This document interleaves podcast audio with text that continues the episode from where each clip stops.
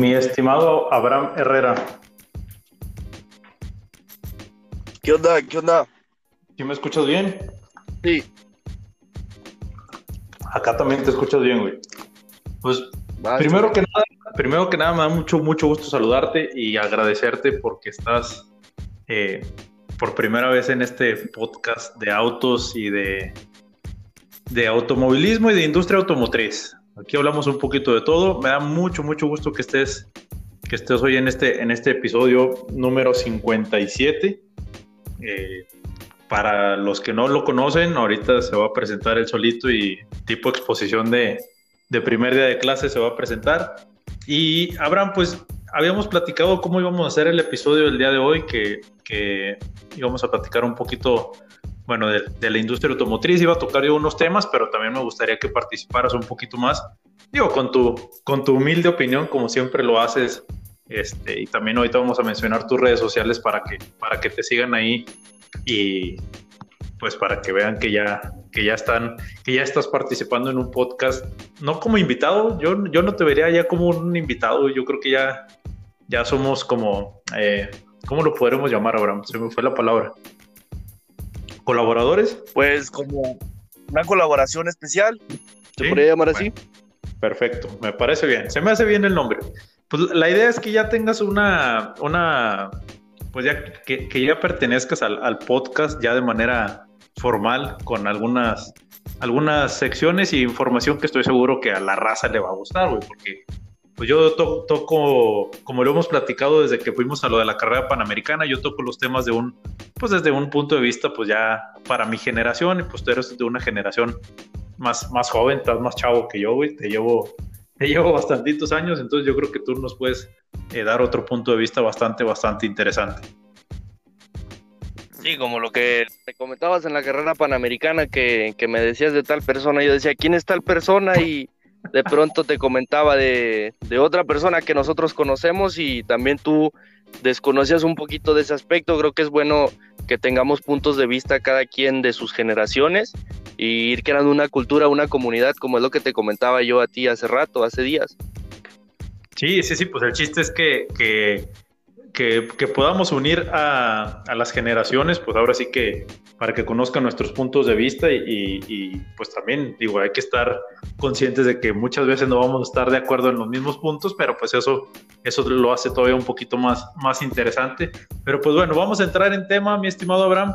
Te platicaba ayer que, o hoy en la mañana, no me acuerdo que ya te platiqué que quería tocar el tema de la nueva de la nueva versión de Nissan Frontier, también del nuevo Versa, que ya en este podcast ya había hablado un poquito de, esta versión de, Versa, pero pues ahorita con las promociones que tienen en Nissan y con toda la publicidad que están haciendo, pues yo creo que muchas personas se van a dar cuenta y, se les va a hacer interesante que hablemos un poquito, un poquito de, esto de, estos vehículos. ¿Conoces la Frontier? ¿Conoces la Nissan Frontier, la camioneta, la pickup? La camioneta, claro que sí. De hecho, eh, pues en algunos videos que había hecho de, de las plataformas que creo contenido, suelo hablar un poquito de las camionetas, no soy un experto en el tema, pero pues sí lo he tocado un poco.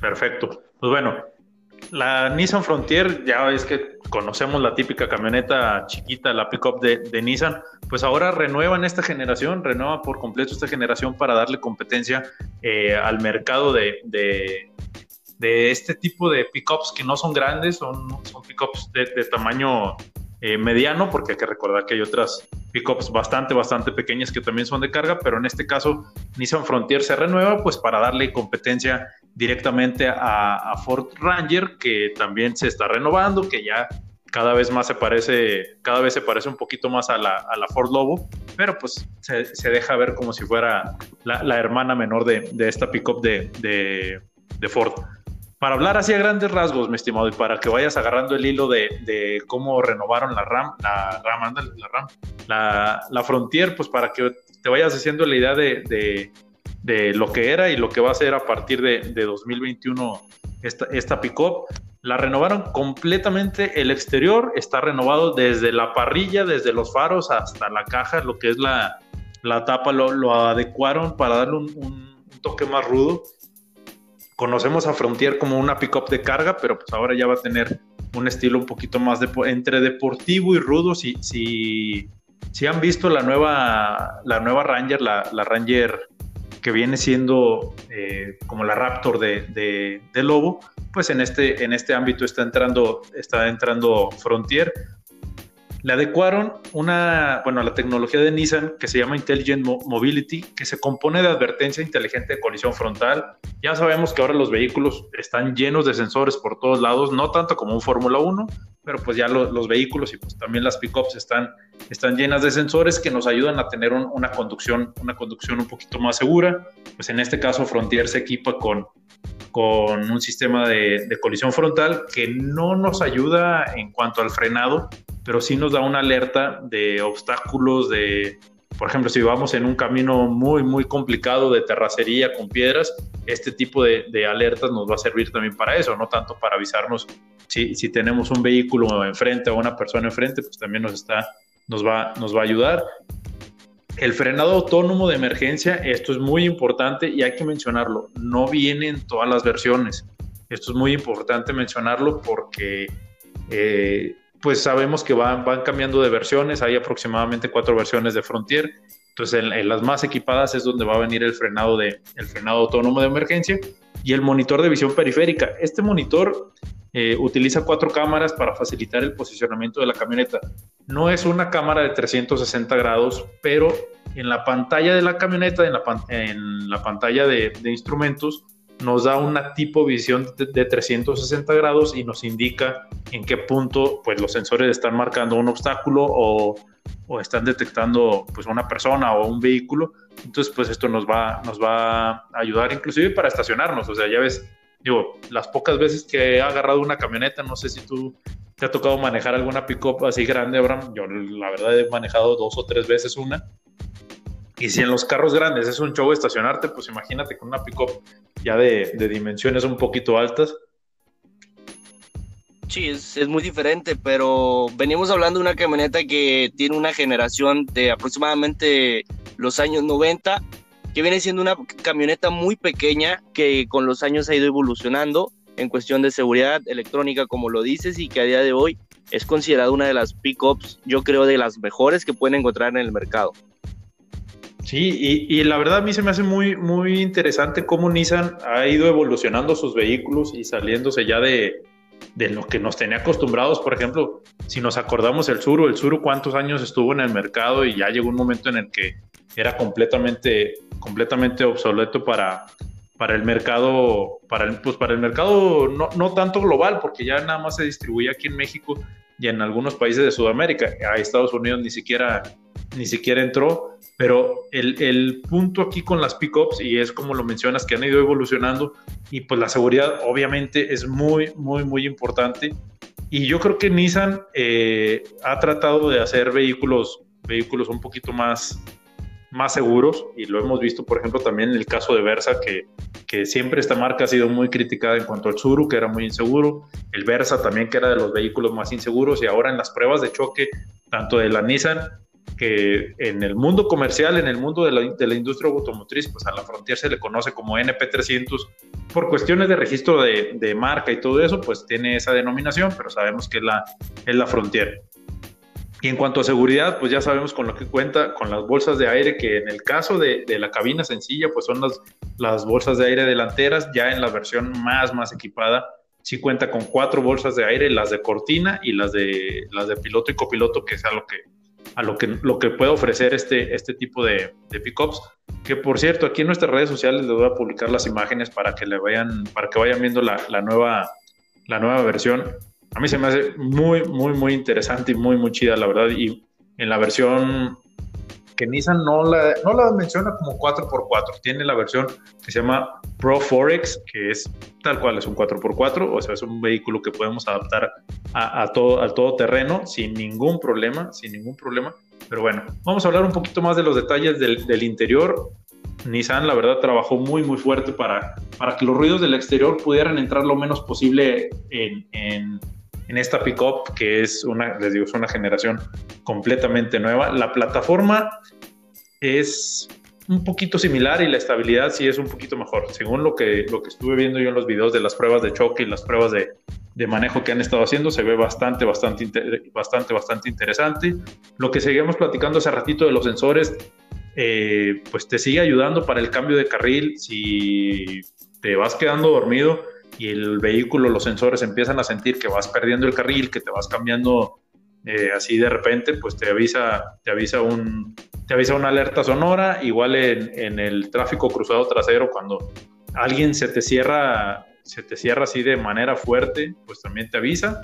Es, simplemente eh, ir adaptando la, la pick-up a la, a, la nueva, a la nueva mecánica y a la nueva forma de conducir de las personas, porque estarás de acuerdo conmigo, Abraham, llevamos una vida demasiado, demasiado aceleradas demasiado acelerada, pero pues bueno, es cuestión de, adaptarnos. En cuanto a la motorización, eh, Nissan Frontier llega con un motor de 2.5 litros a gasolina, capaz de generar hasta 166 caballos de fuerza.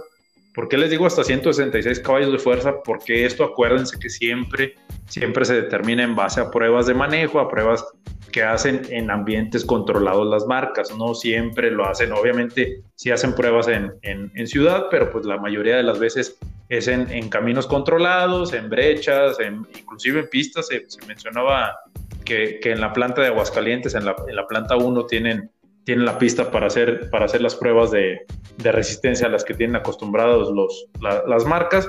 Pues bueno, en, en la planta 1 de Aguascalientes siempre se ha dicho que que tienen, que tienen esta pista y pues si se ponen a buscar ahí un poquito en Google Maps, en las plantas de Nissan, ahí la van a ver.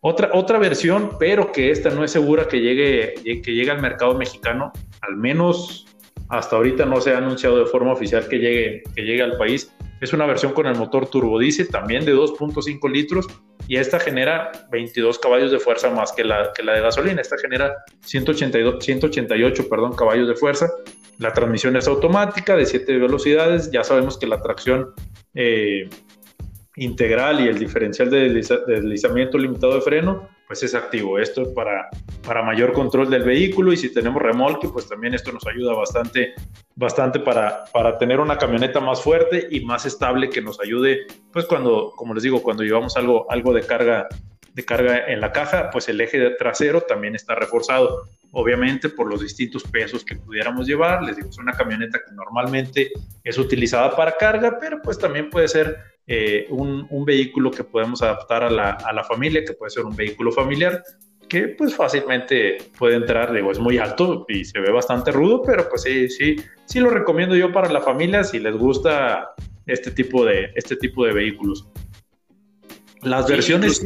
Dale, dale, dale. Una, de las cosas, perdón por interrumpirte, una de las cosas que estaba eh, investigando acerca de la camioneta era que es una camioneta demasiado barata para, por llamarlo así, las cosas que, que tiene en cuanto a cuestiones de seguridad y electrónica, y que es una camioneta que puede soportar una carga de hasta 1500 kilogramos, cosa que está muy a la par de otras camionetas que pueden ser la competencia. Es que, ¿te acuerdas? Bueno, ¿te tocó ver la Titan, la pickup Titan de, de Nissan?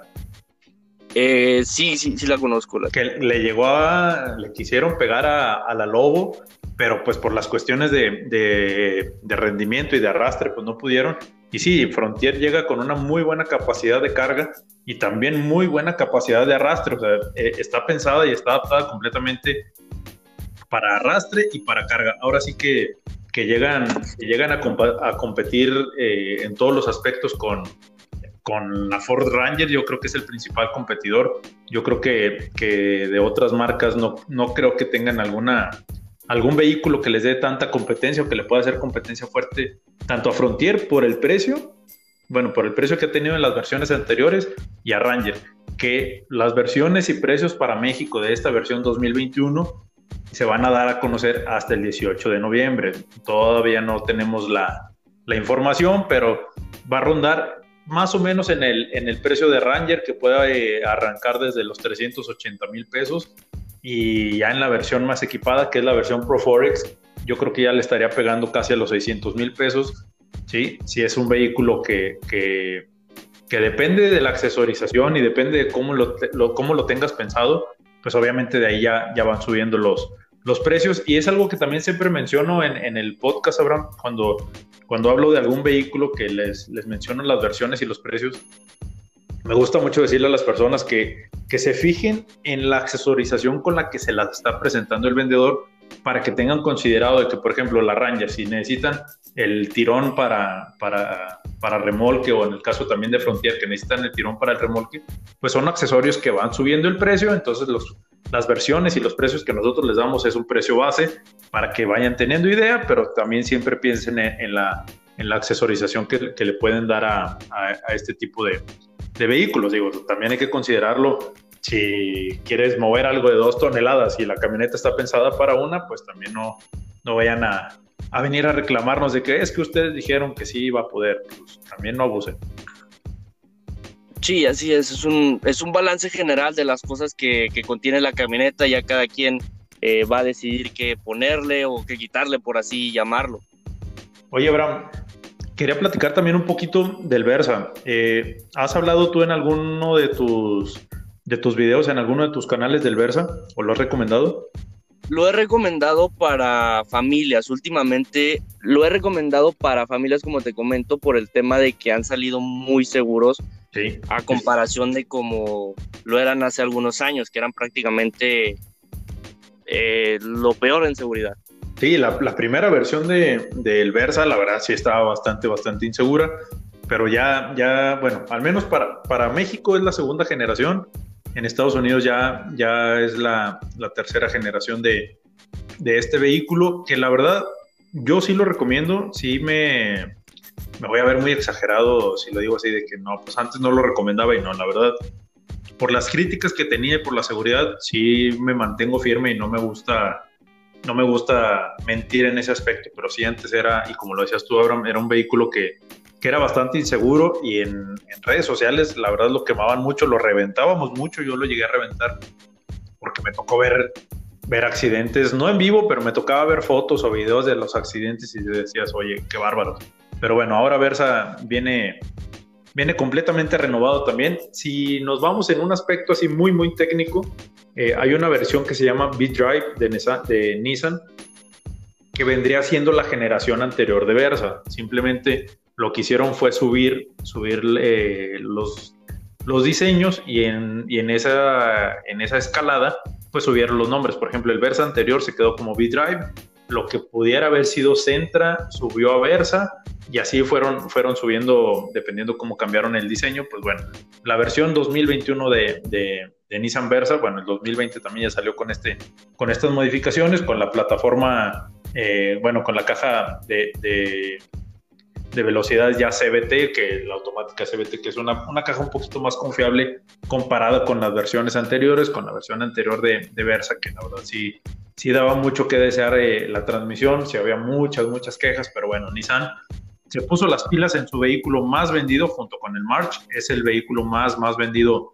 en el mercado mexicano. Todas las demás marcas han batallado mucho para, para quitarle el primer lugar en ventas en cuanto a la, a la gama de, bueno, a la línea de vehículos de, de que le podríamos llamar, un sedán compacto, que ahí viene entrando eh, lo que es Versa, tuvo en su tiempo competencia con el Vento de Volkswagen y la verdad nunca, nunca le pudieron pegar. Desde 2017, sí, desde 2017, que yo me enteré que venían compitiendo así directamente y pues Volkswagen simplemente no ha podido darle, quitarle ese primer lugar en, en cuanto a ventas y pues Nissan se puso las pilas, lo modificó bastante, bastante. La verdad, a mí se me hace un carro muy, muy bonito. Eh, y les digo, es de los modelos protagonistas en el mercado. Estéticamente, si lo, si lo ponemos así en comparación, les digo, es como si vieran el Centra, la versión pasada del Centra, pero ya muy renovada, los faros ya vienen de LED, ya inclusive viene con seis bolsas de aire en una de sus versiones, que ya es completamente para proteger a todos los, a todos los ocupantes. Obviamente frenos ABS, como lo marca la norma mexicana, pues desde, el, desde la primera versión debe venir con los, con los, ¿cómo se llama? Con los frenos ABS, con el control de, de estabilidad. Y pues bueno, bajo el cofre, un motor de 1.6 litros, ya les comentaba ahorita, puede ser la versión manual de, de 5 velocidades o la versión automática, que ya es la, la caja que les comentaba, la caja CBT que es una caja más confiable todavía de lo que veníamos acostumbrados, ¿sí? Para que no vayan a, a pensar o, digo, también me ha tocado ver comentarios, no sé si te los han hecho ahora, de que siempre, siempre, siempre, siempre sale alguien de que es que el 0 a 100 lo hace en 10 segundos. A ver, espérame, compadre. Estos carros no son para que los traigas en arrancones, no son para que los estés probando eh, a ver en cuánto hace el, el 0 a 100. Simplemente es es cuestión de, ver el rendimiento del vehículo, que es un vehículo para ciudad, no es un vehículo de carreras. Entonces esto lo debemos de tomar mucho, mucho en cuenta. Normalmente las llantas de este vehículo son RIN 16, son unas llantas pequeñas, por lo mismo no se recomienda para que lo traigan corriendo en la calle ni para que anden haciendo sus pruebas y a ver en cuánto hace el 0 a 100. Todos los datos que damos aquí es para que tengan información del rendimiento, no para que lo traigan corriendo, no para que anden haciendo ahí sus, sus piruetas, que por eso también vemos muchos, muchos, muchos accidentes en este tipo de vehículos. ¿Por qué? Porque pues, también son vehículos económicos, no son vehículos muy caros y pues esto también influye mucho en, en, en qué tan seguros o inseguros se vuelven. Que al final de cuentas, las pruebas de choque, y eso también lo hemos platicado muchas veces, y creo que también contigo lo había platicado ya hace mucho, no me acuerdo la verdad, Abraham, pero las, las pruebas de manejo, las pruebas de choque se hacen el impacto a 60 kilómetros por hora, en otros casos se hace a 80 y en ya casos extremos, ya en casos extremos se hace a 110 kilómetros por hora.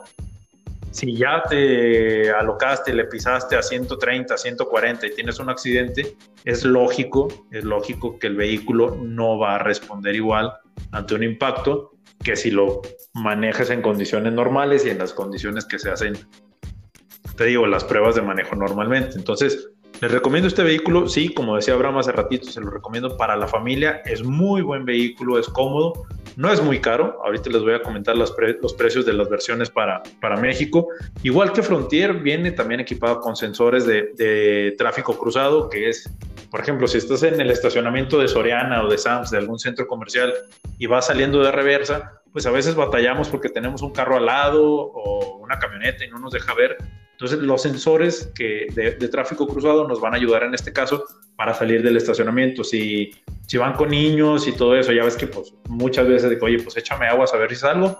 Pues bueno, con estos sensores ustedes se van a quitar de problemas. Esto les va a ayudar. No les va a solucionar, pero les va a ayudar mucho, mucho. Y es cuestión de acostumbrarse, porque también me ha tocado ahora que me, que me dicen, oye, pues es que traigo la cámara de reversa, pero no me acostumbro a la cámara de reversa. Pues no, es cuestión de acostumbrarte a los sensores también, es cuestión de acostumbrarte a la, a la, a la cámara de reversa y pues ya con esto te va ayudando, te va ayudando un poquito más. Esta versión de Versa ya también viene con el frenado, con el frenado inteligente de emergencia.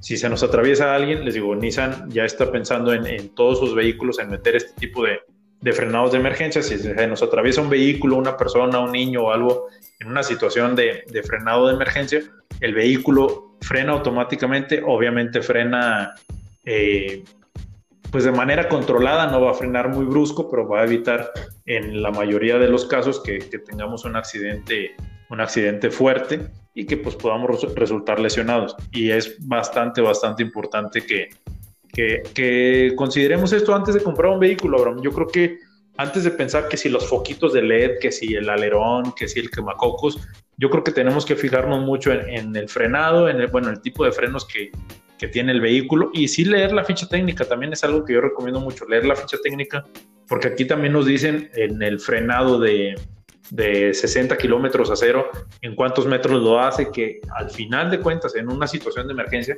pues no nos vamos a poner a calcular la frenada, simplemente nos vamos a parar sobre, sobre el pedal de freno y, y vamos a querer que nuestro vehículo frene. Pero entonces, les digo, es, es importante considerarlo, consideren los frenos, consideren las bolsas de aire, obviamente todo, todo, todo, todo adaptado a, a su presupuesto. Les digo, es un vehículo que por cambiar de gama, por cambiar de, de generación, pues sí sube un poquito, sube un poquito el, el, precio, pero bueno, es cuestión de considerarlo y también tomar en cuenta que, que tenemos, vamos a tener un vehículo más seguro de lo que, de, lo que era y aquí en las redes sociales les voy a compartir los resultados de los crash test para que lo vean, que también es algo que siempre, siempre recomiendo, Abraham. No sé si, si habrás escuchado en algún otro episodio que siempre les recomiendo que en YouTube, así tal cual, no se la compliquen.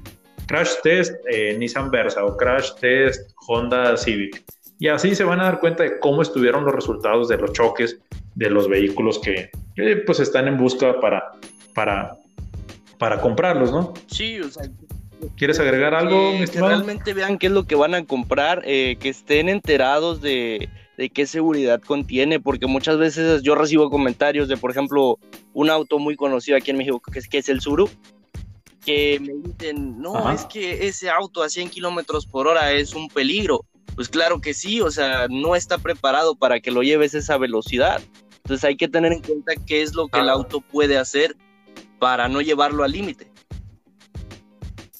Sí, no, y, es que lo que, lo que muchas personas ignoran y, me, da gusto que, tú en tus redes sociales lo estés tocando de, que pues se trata de correr en una pista, ¿no? De, no de andar corriendo en la calle y es lo que también platicaba ahorita de que, pues, oye, sí, o sea, sí le puedes meter un poquito el pie al acelerador, pero no esperando tener los resultados o la reacción de un auto de, de carreras, normalmente la mayoría de las personas no somos profesionales en este, en este tipo de, de situaciones, o sea, para, para frenar así o no tenemos la capacidad para, para, hacer un frenado de emergencia. Entonces tienen que considerar mucho esto. O sea, sí, sí depende mucho del presupuesto si te vas a comprar un vehículo seguro. No significa que sea un auto inseguro. Eso hay que aclararlo.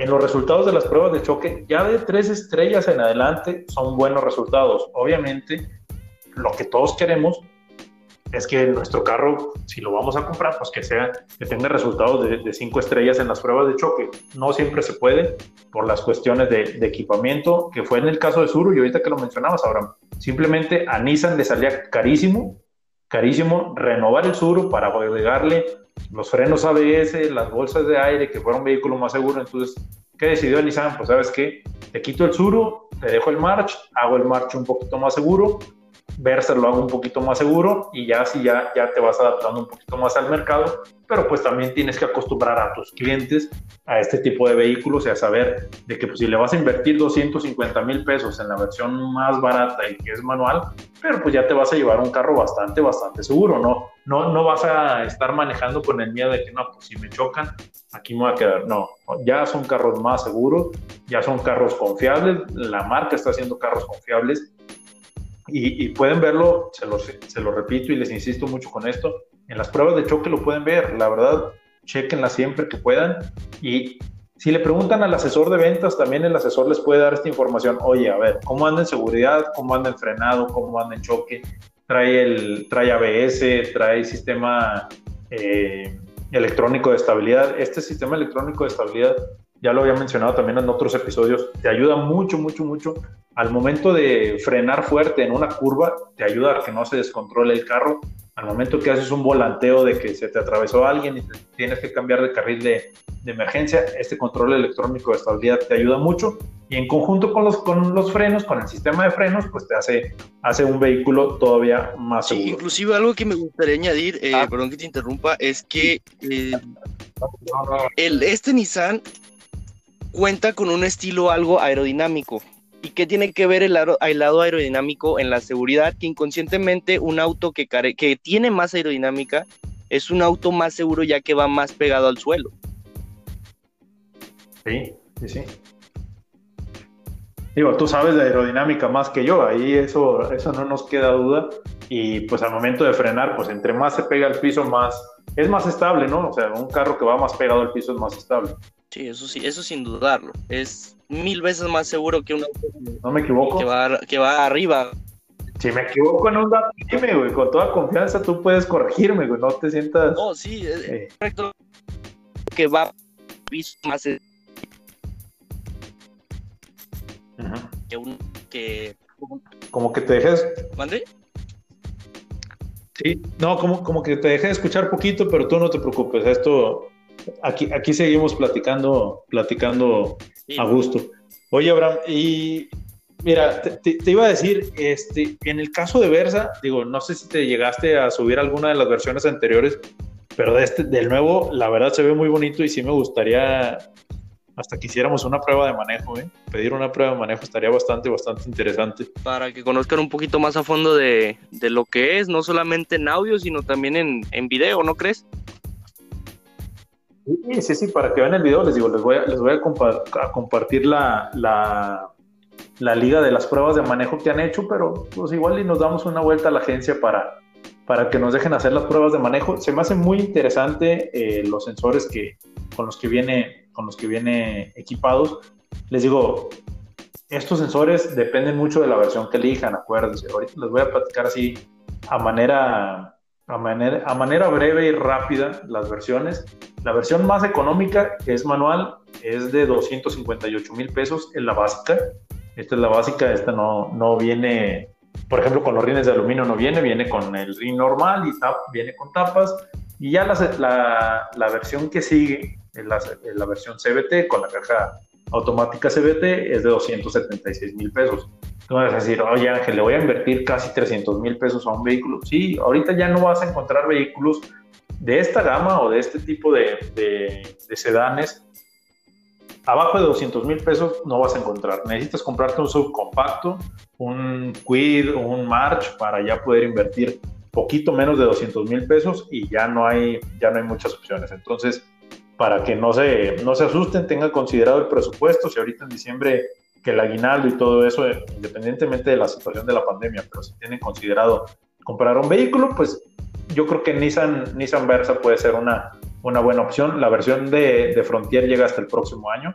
Les ahorita en noviembre apenas vamos a, a tener, pues ya, ya en, en, cuestión de cuatro días, a finales de la semana vamos a tener las, las versiones y precios que llegan aquí al país, pero bueno, para que lo consideren. La versión más equipada de Versa es de 309 mil pesos, obviamente, y es lo que les mencionaba también hace rato, depende de la accesorización que, elijan, pues aquí ya va, ya va cambiando. Pero este, la versión más equipada, cuenta con bolsas de aire frontales, dos laterales y las dos de tipo cortina. Son las seis bolsas de aire que, que les mencionaba al principio, que empezábamos a hablar de, de Nissan Versa, que ya les digo, es un auto bastante, bastante seguro. Viene con el control dinámico, el asistente de ascenso de pendientes, que esto nos ayuda a que si vamos subiendo, eh, por ejemplo, aquí en la laguna, para los que conocen, si vamos al Cristo de las Novas y vamos subiendo, y por una u otra situación dejamos de acelerar, el vehículo simplemente no se va a ir para atrás como pudiera suceder en otros, en otros vehículos. El motor es 1.6 de 118 caballos de fuerza.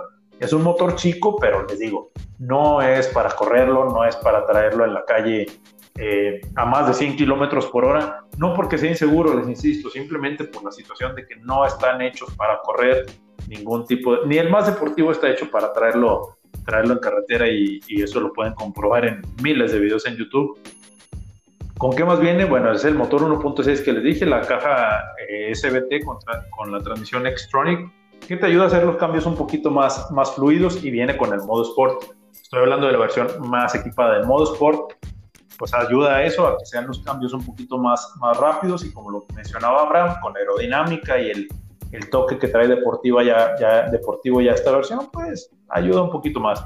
Botón de encendido y apagado, ya saben que esta tecnología de Nissan tiene desde la versión anterior de, de verse implementándolo, que ya nada más contraer la, la tarjeta que le llaman tarjeta de presencia virtual, podemos encender el vehículo directamente con, con el botón y pues ya sabemos que está ligado a, a este, este tipo de llave, viene con, el, con, con, los sensores de reversa, apertura de cristales delanteros y traseros eléctricos, que en las otras versiones los, los, vidrios, los vidrios traseros son manuales para que no se vayan a, a sacar de onda y lo consideren, porque sí me ha tocado ver comentarios, es que el, el, vendedor no me dijo que los vidrios de atrás eran manuales. A ver, también tenemos que conocer bien el vehículo que vamos a adquirir, tenemos que echarle un buen ojo y pues ser bastante quisquillosos, la verdad, ser bastante, bastante, bastante quisquillosos. Ya en cuanto a comodidades, así para que lo vayan considerando un poquito más. Los rines son de aluminio de 16 pulgadas con acabado maquinado. Eh, alerta de, de, de, reversa que ya les, las había mencionado. Y los faros de niebla, que es, esto es más estético y esto se lo comento pues, también para que lo tengan en cuenta en la versión que están, que están adquiriendo. Son, los, son eh, faros eh, de niebla son de LED, pero pues esto ya es más estético, no se vayan tanto por lo estético, váyanse más por la comodidad y por el vehículo que van a adquirir que sea seguro. ¿Habrá algún comentario más que se me ande olvidando de, de no, Versa? Ninguno, la verdad agregar? que estamos eh, pues algo emocionados las personas que nos gustan los autos con las nuevas versiones que, que, van a sacar. Las marcas, como tú lo comentabas, la nueva Nissan, el Nissan Versa la verdad que que nos están dando muy buenas noticias. ¿Ya viste la nueva frontera? ¿Ya viste la foto, las fotos de la nueva frontera? Es una camioneta que la estaba viendo y se ve muy robusta. La gris, está, está, bastante, bastante chida, la verdad, sí. Sí, ya, ya, la pensarías un poquito. Si te pones entre Ranger y Frontier, la neta, yo me ando yendo por Frontier. Sí, sí. Sin pensarlo. Y las versiones, te digo, el precio yo creo que va a llegar más o menos igual que, igual que la Ford Ranger. No creo que llegue, no creo que llegue muy cara. O sea, comparado con la, con la Ford Ranger, no creo que llegue muy disparada en cuanto a los precios, porque lo que quieren es hacerle competencia y en una de esas hasta, hasta, hasta tumbarle, hasta tumbarle la, la posición de, de, primer lugar de ventas a la Ranger. ¿eh? Sí, ahora sí como le dicen, tumbarle el changarro. Ándale, ándale, tal cual, tal cual, no, no, no estás para nada equivocado en, en el comentario. Oye, pues bueno, Abraham, creo que es tiempo de, de entrar a, a, platicar ahora sí de, de, tu tema, de lo que nos, de lo que habíamos dicho que, que, quería yo que le platicaras a las personas, porque pues todos van a decirme, oye, ¿y Abraham de dónde salió o quién es? Es amigo mío, sí, sí es amigo mío, pero tiene, tiene una experiencia bastante, bastante buena en cuanto a los autos, conoce también bastante, bastante bien y de primera mano el mundo del automovilismo, eh, al menos en la laguna y a nivel nacional, lo conoce bastante, bastante bien. Y primero me gustaría, Abraham, que les mencionaras eh, no tu nombre completo, güey, no lo vamos a hacer tanto y para las personas que nos están escuchando para que no digan que, ah, pues estos güey lo están haciendo como exposición de primer día de clases. No quiero que lo hagamos tanto así, güey. Menciónenles tus redes sociales primero para que te sigan y luego ya nos dices de, lo que nos vas a hablar y pues lo, lo empezamos ah, bueno, pues primero que nada, eh, en las plataformas donde suelo crear contenido es en TikTok, ahí me pueden encontrar como Abraham H24, así todo junto, y en Instagram me pueden encontrar como Abraham Herrera MX, todo junto. Y pues como les platicaba Ángel, eh, el motivo por el cual yo estoy aquí, nos pueden estar escuchando sobre un tema que a mí me preguntan muy, muy seguido, es sobre cómo Es una pregunta que me suelen hacer como... Porque yo creo que el tema del automovilismo es un tema en ciertas cuestiones que yo creo que va en el terreno porque personas con porte muy y por eso muchas personas deciden no intentarlo. Así que la información que puedes encontrar básicamente es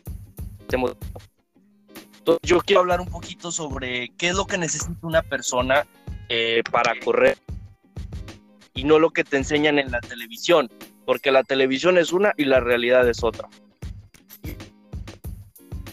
Claro, claro, claro, completamente de acuerdo. Yo quiero comentar es sobre la paciencia que debe tener una persona a la hora de correr. Debes de entender que correr no es para nada sencillo y que es un proceso que puede ser muy largo, de incluso meses hasta años en ciertos casos. Así que paciencia y no se desanimen. Otra de las cosas que también eh, es la disciplina. Una disciplina en cualquier deporte, no solo el automovilismo, es muy complicado que tengan resultados. ¿Por digo esto? Ser piloto no nada más es subirse a un auto a 200 por hora, bajarse, eh, abrir la champán como lo hacen en las carreras de Fórmula 1 e irse. Realmente es una preparación de prácticamente toda la vida que son las 24 horas del día entrenando constantemente física y mentalmente, que hay que tener una mente muy preparada y disciplinada para alcanzar los objetivos. Oye, mi estimado Abraham, ahorita, ahorita que mencionas lo de la disciplina, y es que sí, sí me ha tocado y me han comentado muchas personas precisamente eso, de que piensan que, ah, pues sí, el carro ya está listo, yo llego, me subo, manejo, pero hay, algo muy, muy complicado que es, digo, la técnica, debes de tener una técnica bastante, bastante preparada. Y, no lo menciono para, para que a la gente se le haga difícil, sino que es, es cuestión, lo que decías, físicamente, pues sí, implica algo de trabajo de gimnasio, a lo mejor no, no, no las 24 horas, pero sí debes de estar pensando como piloto cuando te estás preparando para eso. Yo creo que sí lo debes de considerar hacer buen trabajo de gimnasio, lo más que se pueda, o de trabajo físico en casa, también se puede, y ahorita con la situación de, de la pandemia, pues es necesario hacerlo en casa, pero también eh, hay, que, hay que mencionar que se debe de tener una técnica, bro. No nada más es, es, es llegar y subirte, como lo decías ahorita, sino también es pensar cómo vas a tomar una curva, porque a la velocidad a la que, a la que estás acostumbrado a manejar o a pilotar, digo, no vas a agarrar la curva a 200 kilómetros por hora como si estuvieras agarrando una curva aquí en el bulevar. Sí, no, y es lo que eh, hay que tener en cuenta. muchos pilotos, muchos jóvenes, perdón, eh, desean ingresar a este tipo de, de deportes y lo que hacen es correr calles. Y créeme, es el peor error que pueden cometer en sus vidas. Porque una distracción, contigo en un milisegundo que te distraigas puede ser fatal.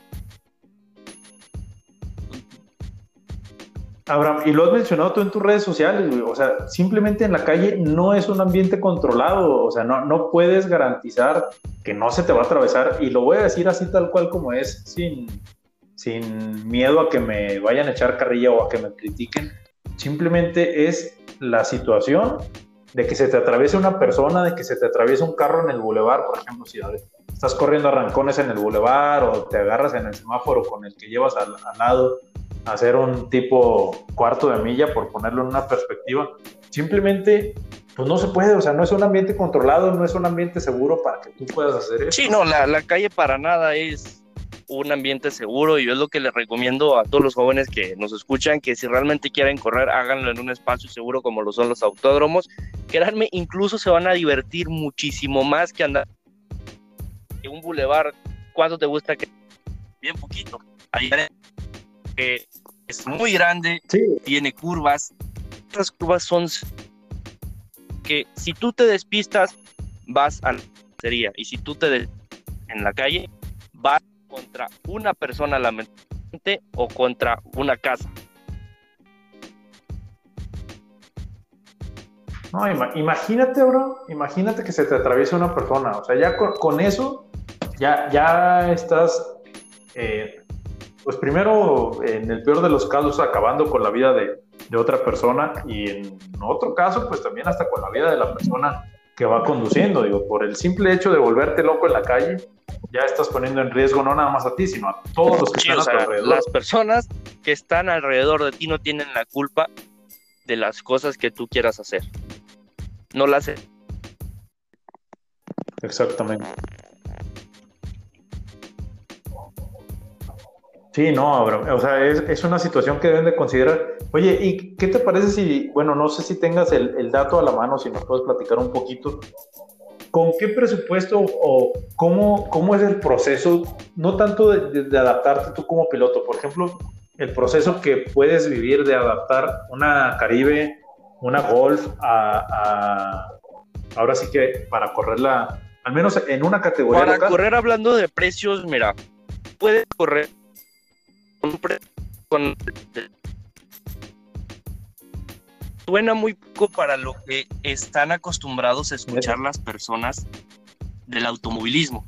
Porque te comentaban, muchas personas dicen, ay, es que correr es mucho dinero, y sí lo es, pero hay una forma de hacerlo barato y de verdad, yo te puedo asegurar que correr en una categoría local te puede costar aproximadamente de entre 30 a 50 mil pesos una temporada. Ya si te vas a una categoría un poquito más profesional, pues sí, y si es, más precio, ¿verdad? Sí, sí, sí, sí. Y te digo, sí, sí es bastantita lana la que le tienes que, que, invertir, pero tomando en cuenta que va a ser pues para, para, para empezar tu carrera y que como todos los... Lo, lo puedes ver, bueno, yo lo, lo voy a poner en esta perspectiva, lo puedes ver como si fuera un negocio, una empresa que poco a poco va creciendo y que como todo negocio le tienes que invertir al principio y pues de ahí va subiendo, va subiendo la inversión que le tienes que hacer, pero pues obviamente se van viendo en los resultados también, digo, no es algo que, que se vaya a quedar ahí, no es, no es dinero tirado a la basura, si lo ves como una inversión y como algo que a futuro te, te va a hacer crecer en el mundo del automovilismo. Sí, o sea, la verdad que el automovilismo es un negocio, es una empresa, yo lo llamo así, que, que hay que empezar de poco a poco y ya después te vas a categorías nacionales, incluso internacionales. Sí, o sea, ya, ya, es, ya es que vayas, vayas creciendo y es Y lo, lo, mencionaste al principio, Abraham, es cuestión de mucha paciencia y yo creo que es lo más importante, la verdad. La paciencia definitivamente va a ser lo más, más importante en, en esto, porque, y vamos a decirlo así, imagínate, no en la primera carrera, pero en la segunda carrera tienes un accidente, le pegas poquito al carro, no que choques fuerte, pero le pegas poquito, implica reparaciones, tienes que volver a invertir, pero pues al final del día es algo y es parte de, los negocios. Es como en un negocio, se te descompone una máquina en una empresa, en, el tipo de negocio que quieras, se te descompone una máquina, tienes que invertir en la reparación y así también es en el mundo del automovilismo. Siempre tienes, tienes que tener, debes de tener considerado sí, siempre hay que tener en cuenta que el que cosa que realmente tener el dinero de respaldo para la reparación se llama Ajá. También. Sí, sí, sí, te digo, es algo, es algo que se, que se debe de considerar, pues tener tu colchoncito, ¿no? De que, oye, pues a lo mejor si le pego poquito, pues voy a tener que repararlo. Y en, el, en un caso, te digo, no tan extremo, pero pues hasta tener, tener, hacerte de patrocinadores que no te van a dar los miles de pesos, pero que te puedan apoyar, pues para tener para tener ahí cierto apoyo económico que te pueda ayudar con las piezas. Obviamente un patrocinio implica que tú les des cierta promoción. Sí, o sea, principales motivos que sí, patrocinadores, no, piloto no es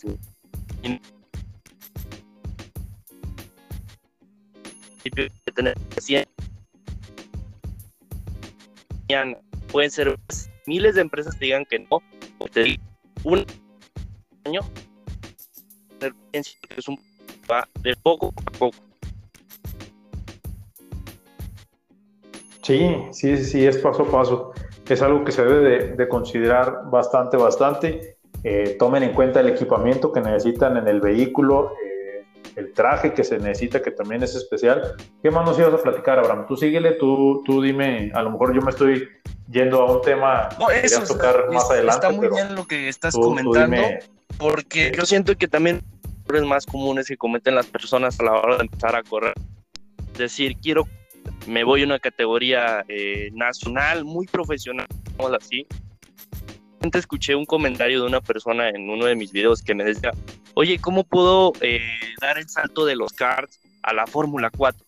O sea, no funciona así no funciona así esto. Tienes que empezar los cats, luego te vas a una categoría local de tipo turismo o tipo monoplazas y así ir escalando poco a poco, ir agarrando experiencia, ir consiguiendo patrocinadores, dándote a conocer para que en un lapso de cinco años tú ya puedas decir, sabes que yo me quiero ir a la Fórmula 4, pero yo ya tengo tantos años de experiencia, tantos campeonatos en categorías locales y así tú ya puedes ir con un un poquito más grande y que cuando tú quieres correr tienes que empezar a pensar como una empresa porque una empresa debería invertir dinero en ti si no te conoce. Entonces por eso que hay que tener una idea muy amplia y ya después te vas a funcionar Sí, ya después ir subiendo poco a poco de categoría, sin acelerarte y sin buscar. Eh, digo, y aparte yo creo que brincar a una categoría nacional así de golpe, a mí se me hace muy peligroso, no tanto para, para la persona que quiera dar ese brinco, sino hasta para los demás pilotos, que llegue un novato así sin mucha experiencia, híjole, sí, se me hace bastante, bastante peligroso. ¿eh? En las carreras, que de los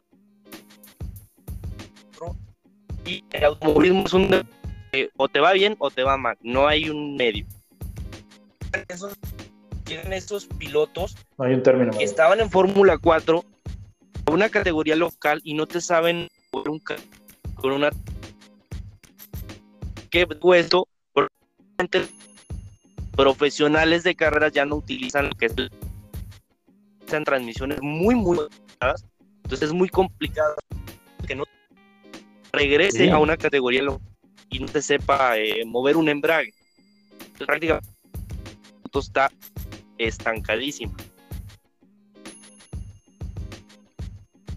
Sí, y es, y es te digo, es, es arriesgarte mucho, eh, entrar a eso, y no es lo mismo, como lo mencionabas ahorita, mover un car que te pesa bastante, o sea, que es un, un vehículo bastante, bastante ligero, allá subirte y si nos vamos en la categoría, en una básica, a un bocho o en una categoría turismo, pues ya es más peso, ya no es la misma forma de agarrar las curvas y tienes que acostumbrarte bastante, bastante a cómo lo vas a, a, a maniobrar, no tanto a manejarlo, sino a maniobrarlo, porque imagínate, agarras una curva a 100 kilómetros por hora en el car y agárrala en un turismo. Es muy, es muy diferente, la verdad, el tipo de manejo. Al, manejo que, por ejemplo, tenemos los pilotos locales de Torreón, al manejo que tiene un piloto nacional. No quiero decir que los pilotos nacionales eh, no tengan mucha conducción, pero lamentablemente es una realidad que no tienen una formación adecuada para manejar realmente o dominar un vehículo de competencias. ¿Por qué digo esto? Porque nosotros tenemos autos que no están del, totalmente 100% preparados para aguantar una carrera de dos horas. Entonces nosotros nos vemos con el problema de que a lo mejor corres y a los 10 minutos se te está calentando el auto, entonces tienes que utilizar ciertos métodos, ¿no? De enfriamiento que a lo mejor decimos eh, tantos cambios. Cambio en un auto de una categoría profesional nacional tienes ese tipo de problemas, pues claramente si un piloto da el paso directo a ese tipo de categorías, le va mal a una categoría local por cuestiones de presupuestos, ¿qué va a hacer ese piloto? Si no te sabe, si no te sabe no, poco a poco, poco a poco y escalando peldaños, ir es, es el secreto, ir dominando los vehículos y de ahí te la llevas. Y es algo que es difícil, no es, no es de un mes, no es de un, día para otro. Es algo que, que, se obtenga de la nada. Inclusive eh, hay un comentario que me dio pues un poquito de incertidumbre que decían, los pilotos de Fórmula 1 ¿sí? Tienen otra cultura del automovilismo que decía, te aseguro que si tú pones a Verstappen en un auto de transmisión manual, no te lo vas a ver mover. No, y van a batallar. Y es que también se acostumbran mucho, Abraham, al, al, al Fórmula. O sea, sí manejan, sí andan en la calle en su carro normal, pero sube a otra categoría y no les va luego, luego bien. Lo, lo vimos con, con, Alonso. Alonso batalló cuando, cuando se fue a, a indicar a hacer las, las, las 500 millas. ¿Te acuerdas? hace que fue en el 2018, creo que fue eso, o 2019, que ni siquiera se clasificó para correr el domingo. O sea, McLaren invirtió una lana para, para que Alonso y al final y al final de cuentas Abraham no pudo correr simplemente no se clasificó para, para correr el domingo. Y adiós el presupuesto y adiós todo todo lo que había hecho McLaren previo todo lo que invirtieron la frustración de Alonso obviamente. que, tuvieron que tener cuidado por así llamarlo. Sí sí sí sí y, pues Alonso simplemente no se adaptó. Esa, ese primer intento, en la segunda, la, segunda, las 500 millas que se aventó después, pues ya le fue diferente, obviamente ya, ya con otros resultados que no, no, no las ha ganado, simplemente está, está peleando por, por ganarla, pero pues ya se fue adaptando y ya McLaren vio que no era tan fácil de que, ah, sí, ya mañana voy a correr a indicar, subimos a Alonso, desarrollamos un monoplaza y ya no es tan sencillo. digo, si, lo, si los pilotos de Fórmula 1 batallan para ese, para ese, no es un retroceso, sino para ese cambio de categoría, pues imagínate en el nivel nacional lo que puede pasar.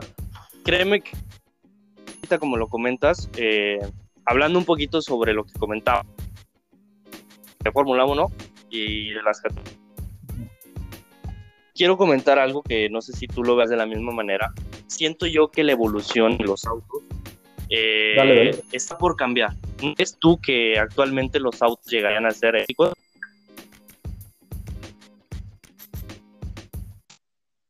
Pues fíjate que la Fórmula E va muy fuerte, ¿eh? la Fórmula E va muy fuerte, pero y es mi, yo creo que parte de mi tradición de, de, estar acostumbrado a, al automovilismo normal o con motores normales, pero yo creo que a la Fórmula E todavía le faltan un par de años para hacerse más fuerte.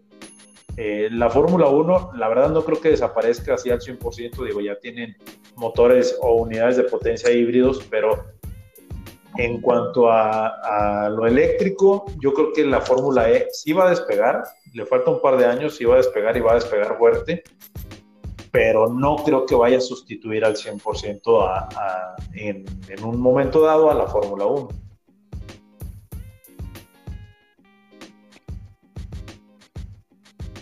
Sí, aquí sigo, Estimado, ya no te escucho. Ah, ya, ya, es que no te escuchaba, güey. Este, te digo, no creo que vayan a sustituir a la Fórmula 1 así al 100%. Yo creo que va a ser una categoría fuerte que al final de cuentas se va a posicionar bien en el mercado de, de los que seguimos el automovilismo y simplemente pues con el cambio eléctrico pues se va a hacer de más, de más seguidores la, la Fórmula E y otras categorías que están optando por este tipo de, por este tipo de, de, tecnología ya, ya 100% eléctrica, te digo, pero por la tradición de la Fórmula 1, la verdad no creo que vaya a ser eléctrico. Sí me gusta la Fórmula E, la verdad sí me gusta, porque el, aspecto de tener, de que se te descarga la pila, tener que entrar a pits, cambiar de, de monoplaza y salir otra vez, eso también se me hace muy, muy interesante y digo, es como si fuera una carrera de resistencia tal cual, porque tienes que economizar eh, tu batería y tienes que hacer todo, todo lo necesario pues para que te aguante la mayor cantidad de vueltas. No sé qué tanta eh, duración tengan las baterías de los Fórmula E, pero que para hacer vehículos que alcancen más de 200 kilómetros por hora es una batería relativamente grande y que la tecnología que debe tener es bastante. Sí, sí, sí, sí, es una, es una tecnología bastante, bastante desarrollada y que ahí hay muchos equipos de, de Fórmula 1 eh, involucrados en, en, el desarrollo de esta, de esta tecnología. Digo, está McLaren ahí con, con alguna con algunas, ¿cómo se llama? Con algunos desarrollos. Williams, inclusive, a pesar de la situación económica en la, en la que está, en la que está eh, involucrada, que no le está yendo nada bien. Williams también tiene ahí tecnología involucrada. Las baterías que están utilizando son de, son de McLaren, de hecho. Aquí tengo ya el dato, son de 800 volts y 52 kilowatts de capacidad.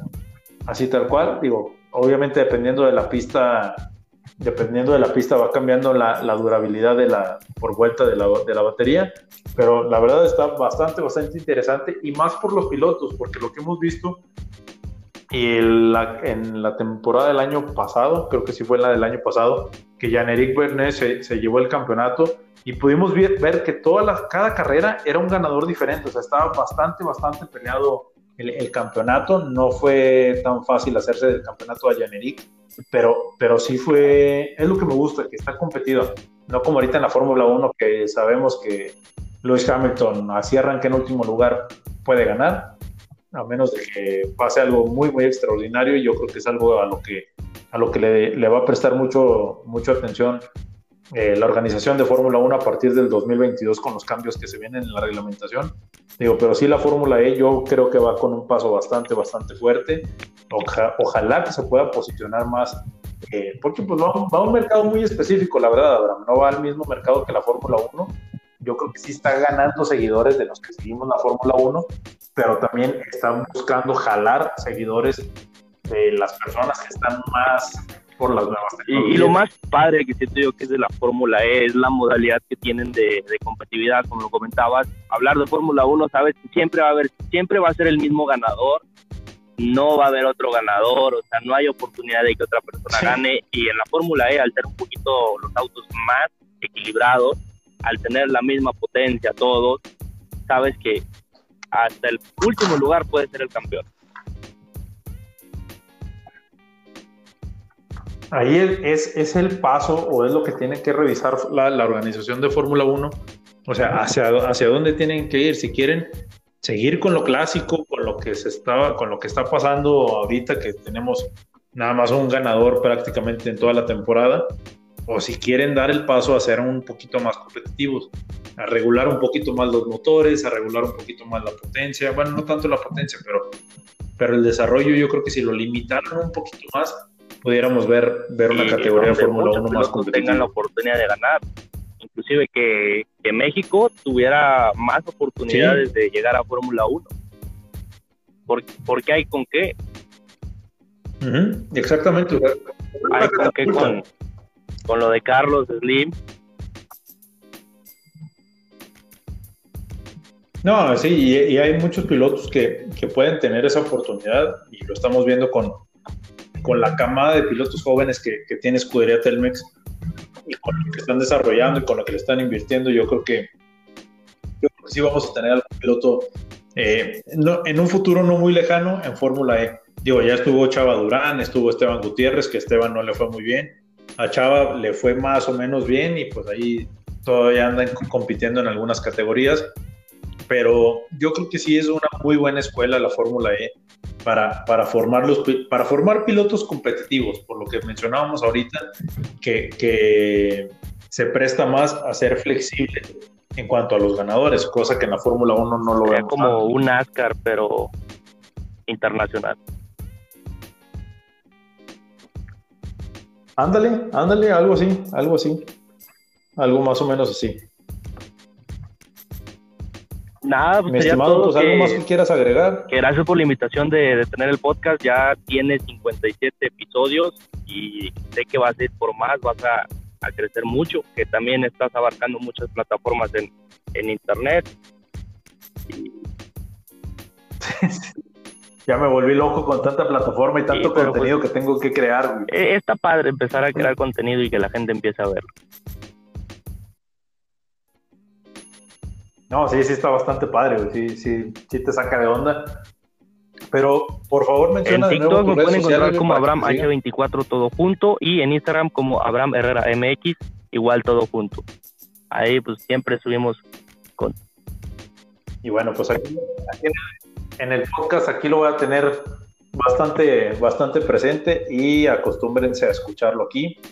Este, acuérdense que nos pueden escuchar en Spotify, en Apple, en Google Podcast, en Anchor y pues en, estamos en ocho plataformas, así tal cual, para no complicarles tanto, estamos casi en todas las plataformas eh, más comerciales para escuchar podcast. Eh, les, les, doy las gracias por escuchar este episodio número 57. Mi estimado Abraham, muchas, muchas gracias por acompañarme y pues espero eh, en los demás episodios tenerte, tenerte, de, tenerte presente y pues ojalá que también ya un poquito controlándose esta situación de la pandemia podamos, podamos grabar juntos, o sea, ya, ya estando en el mismo lugar y no hace distancia para, para que sea un poquito más ameno, más, amena la plática. Pero pues bueno, eso ya, ya es cuestión de, de tiempo y, es cuestión de seguir esperando y aguantar la, la, pandemia y la situación que estamos Pues bueno, mi estimado, te agradezco, te agradezco haber estado el día de hoy en este episodio y yo creo que en el episodio 58 también eh,